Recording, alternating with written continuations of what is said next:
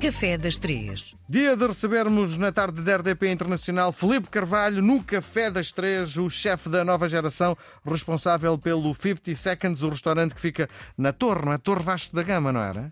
Sim, sim, sim, sim. sim. Sim. E aquilo é os seus olhos, não é? Sente que hum, metade de- da popularidade do restaurante tem a ver com, uh, no fundo, o seu trabalho, não é? É claro, o meu e o da minha equipa, não é? Nós falamos disto muitas vezes, ou seja, o meu nome é o que aparece, nós é que estamos aqui a falar os dois, mas há 20 pessoas a contar comigo que estamos ali diariamente a fazer aquele trabalho e para aquele restaurante, para que ele se possa tornar uma referência tanto a nível nacional como internacional, não é? Sim. Ó Filipe, diga-me lá uma coisa. O que é que acha que na hora de decisão, estamos em casa, agora vamos já almoçar fora, jantar fora, o que é que pesa mais? O fator novidade, ser uma coisa que eu nunca vi, o nome do chefe, ou aquela coisa temos ouvido falar de boca a boca? O que é que é mais importante na sua perspectiva na hora da decisão de onde é que vamos jantar?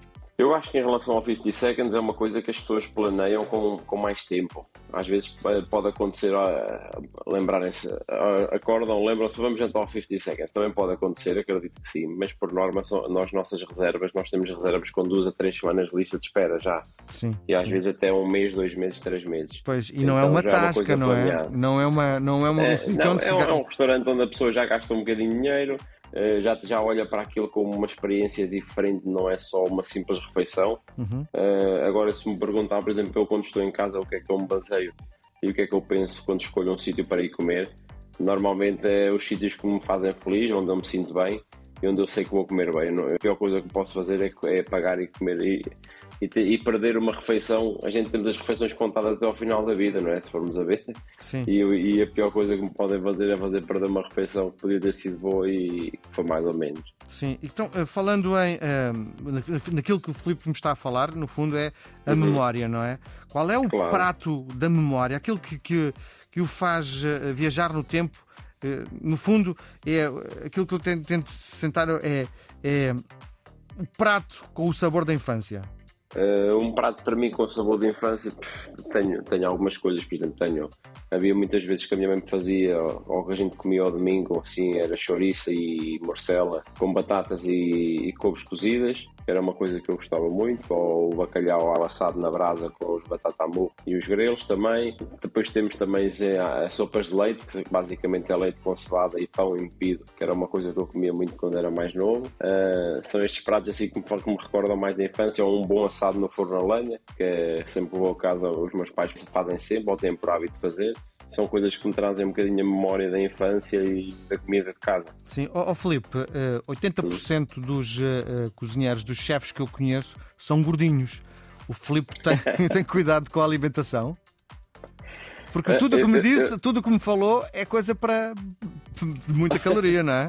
Eu tento ter cuidado com a alimentação, mas não me privo de comer nada. Muito Depois, bem. se calhar, tenho que correr um bocadinho mais, mas também, não, eu também acho que não sou magrinho. Tem, tem tempo para fazer ex- exercício? Não tenho muito tempo para fazer exercício, mas nós no dia a dia não comemos sempre o que vimos habituados a comer de casa, não é? No dia a dia a gente controla-se um bocadinho mais, mas sempre tenho a oportunidade de, se calhar, às vezes comemos sempre em demasia, não é? Hum, Sim. Mas, mas tento-me controlar, sim. Bom, vamos lá então olhar para aquilo que nos traz no Café das Três. Então hoje o que é que eu trago? Trago aqui o meu folhas de framboesa. o meu folhas de framboesa com chazinha das três deve ser uma coisa espetacular, não é? Bem, deve Isso. ser uma coisa do outro mundo. Nunca tinha ouvido falar. É, mas, mas é uma coisa que se provar que eu tenho a certeza que vai passar a ser uma das coisas que você vai ter sempre nas suas chadas três. Um bom meu folhas de framboesa. Como é que se faz isso? Isto é o que tem que tem que comprar massa folhada para, para ser mais fácil, para poder fazer em casa. Cozer a massa folhada por placas no forno, não é? Vamos dizer duas ou três placas. Depois faz um creme de baunilha.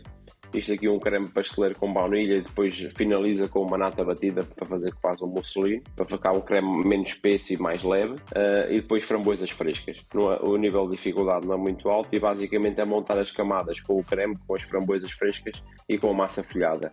Sempre a fazer camadas Sim. e depois já vai ter o meu folhas pronto. Bem, já estou a salivar. Filipe, bom ano. Então, obrigado, Igualmente, obrigado. um grande abraço. mano.